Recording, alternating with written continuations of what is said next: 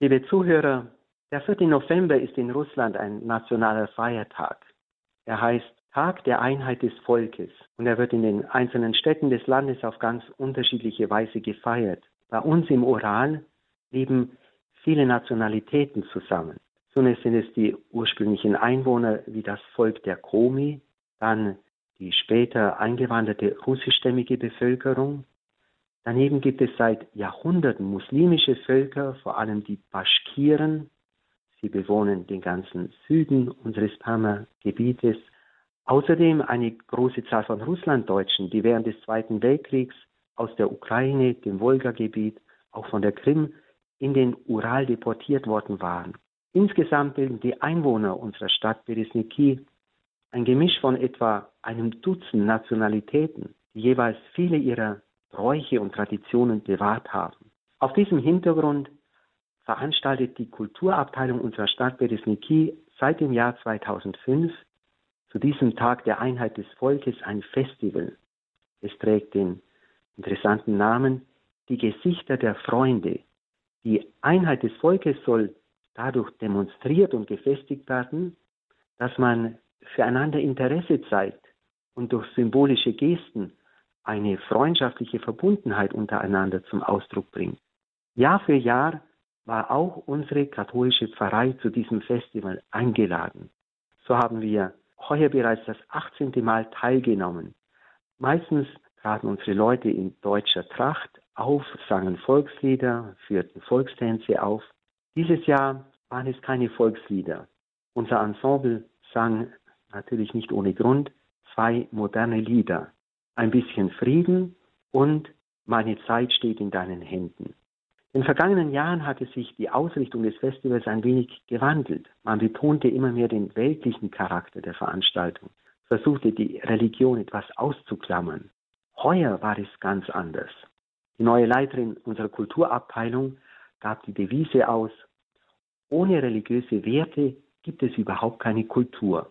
Deswegen müsse die Religion beim Festival in den Vordergrund gestellt werden. Und ohne Wissen um die religiösen Vorstellungen der einzelnen Volksgruppen und damit verbunden ohne gegenseitigen Respekt könne es auch keine Einheit des Volkes geben. Auslöser ist der Krieg in der Ukraine.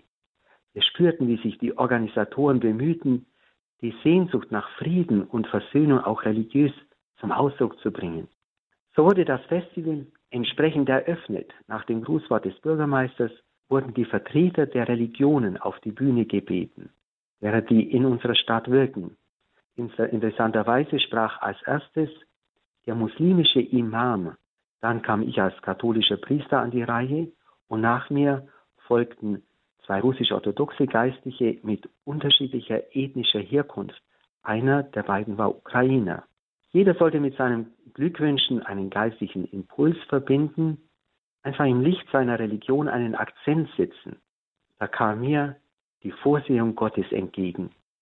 Ausgerechnet an diesem Tag fand in Bahrain das Dialogforum mit etwa 200 religiösen und kulturellen Führern der Welt statt. Der König von Bahrain, in diesem kleinen muslimischen Land auf der arabischen Halbinsel, hatte zu diesem Forum Papst Franziskus eingeladen und auch die höchste Autorität des sunnitischen Islam, Ahmad al-Taib aus Kairo. Und genau zu der Zeit, als in Bahrain die Abschlusszeremonie stattfand, standen wir gemeinsam auf der Bühne. Unmittelbar bevor ich zum Theatersaal gefahren bin, hatte ich die Live-Übertragung angeschaut, wie zuerst der Großimam Al-Taib gesprochen hat und wie danach Papst Franziskus die lange Abschlussansprache hielt. Unter diesem Eindruck stand ich auf der Bühne und berichtete innerlich erfüllt von den Worten, die ich eben gehört hatte. Was ich da erzählte, machte auf unseren Imam von Beresniki und Perm einen besonderen Eindruck. Es muss ihn ungemein bewegt haben, geradezu elektrisiert. Unmittelbar nach dem Festival holte er die Geistlichen im Direktorat des Kulturpalastes zusammen, bot uns ein bisschen ein kleines Essen an, nach der islamischen Tradition Mittelasiens zubereitet. Und dann erkundigte er sich vor allen Anwesenden, wann denn unser katholischer Erzbischof Paul Petzi aus Moskau zur Visitation nach Beresniki käme. Ich war überrascht, dass er davon wusste. Er wolle ihn unbedingt treffen, sagte dieser Imam. Aber er habe noch eine andere Idee. Demnächst müsse sich ja der interreligiöse Rat unserer Stadt treffen. Dieser Rat ist ein offizielles Organ unserer Stadtverwaltung. Und der Imam meinte, er wolle sich dafür einsetzen, dass zur Sitzung unser Erzbischof eingeladen werde und dass er ein Wort an die Versammlung richte. Ich selbst hätte mich ja nie getraut, überhaupt an so etwas zu denken. Doch auf Initiative unseres muslimischen Imam ist nun am 2. Dezember nachmittags eine solche Begegnung mit unserem Erzbischof geplant, das heißt mit den religiösen Vertretern unserer Stadt, einschließlich russisch-orthodoxen Geistlichen. In Bahrain hatte Papst Franziskus betont, er sei gekommen, um Samen des Friedens auszusäen. Dass dieser Same so rasch noch am selben Tag aufgehen und im fernen Ural eine so konkrete Frucht hervorbringen würde, hätte sich wohl kaum jemand vorstellen können. Ich bin wirklich glücklich, dass ich Zeuge solcher Entwicklungen sein darf. Papst Franziskus hat diesen Weg eingeschlagen. Er sagt, eine Pilgerschaft des Dialogs mit den Weltreligionen, besonders mit dem Islam. 2019 nach Abu Dhabi mit der Unterzeichnung des Dokuments über die Brüderlichkeit aller Menschen, noch im selben Jahr nach Marokko, dann 2021 in den Irak, dieses Jahr im September nach Kasachstan und jetzt Bahrain. Dieser Weg hinterlässt schon jetzt Spuren in der Geschichte der Menschheit, eröffnet einen neuen Horizont. Papst Franziskus ist überzeugt, dass hinter dieser Pilgerschaft des Dialogs und des Friedens auch die mütterliche Hand Mariens steht, die als Mutter aller Menschen ihre Kinder zusammenführen möchte. Wie kindlich hat der Papst jede dieser Reisen durch einen Besuch in Santa Maria Maggiore der Gottesmutter anvertraut.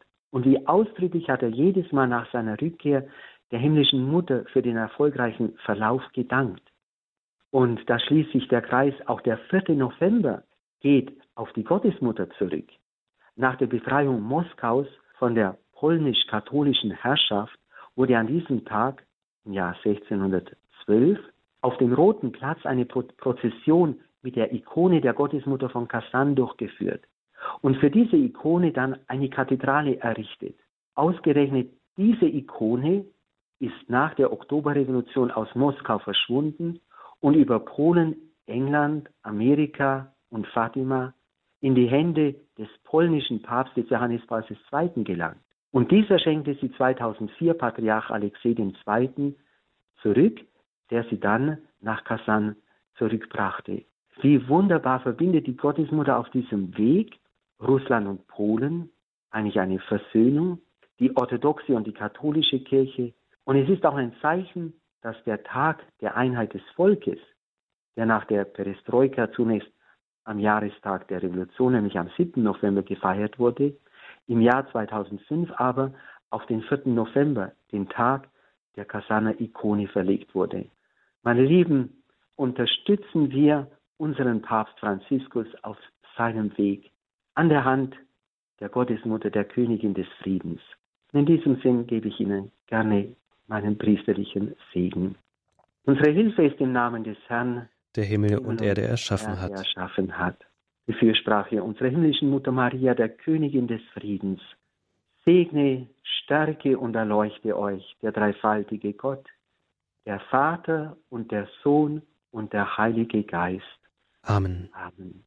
Gelobt sei Jesus Christus. In Ewigkeit. Amen. Einen herzlichen Dank für das gemeinsame Gebet hier am Mittag bei Radio Horeb. Wir waren verbunden mit Pfarrer Erich Maria Fink. Er ist Seelsorger in Russland in Beresniki.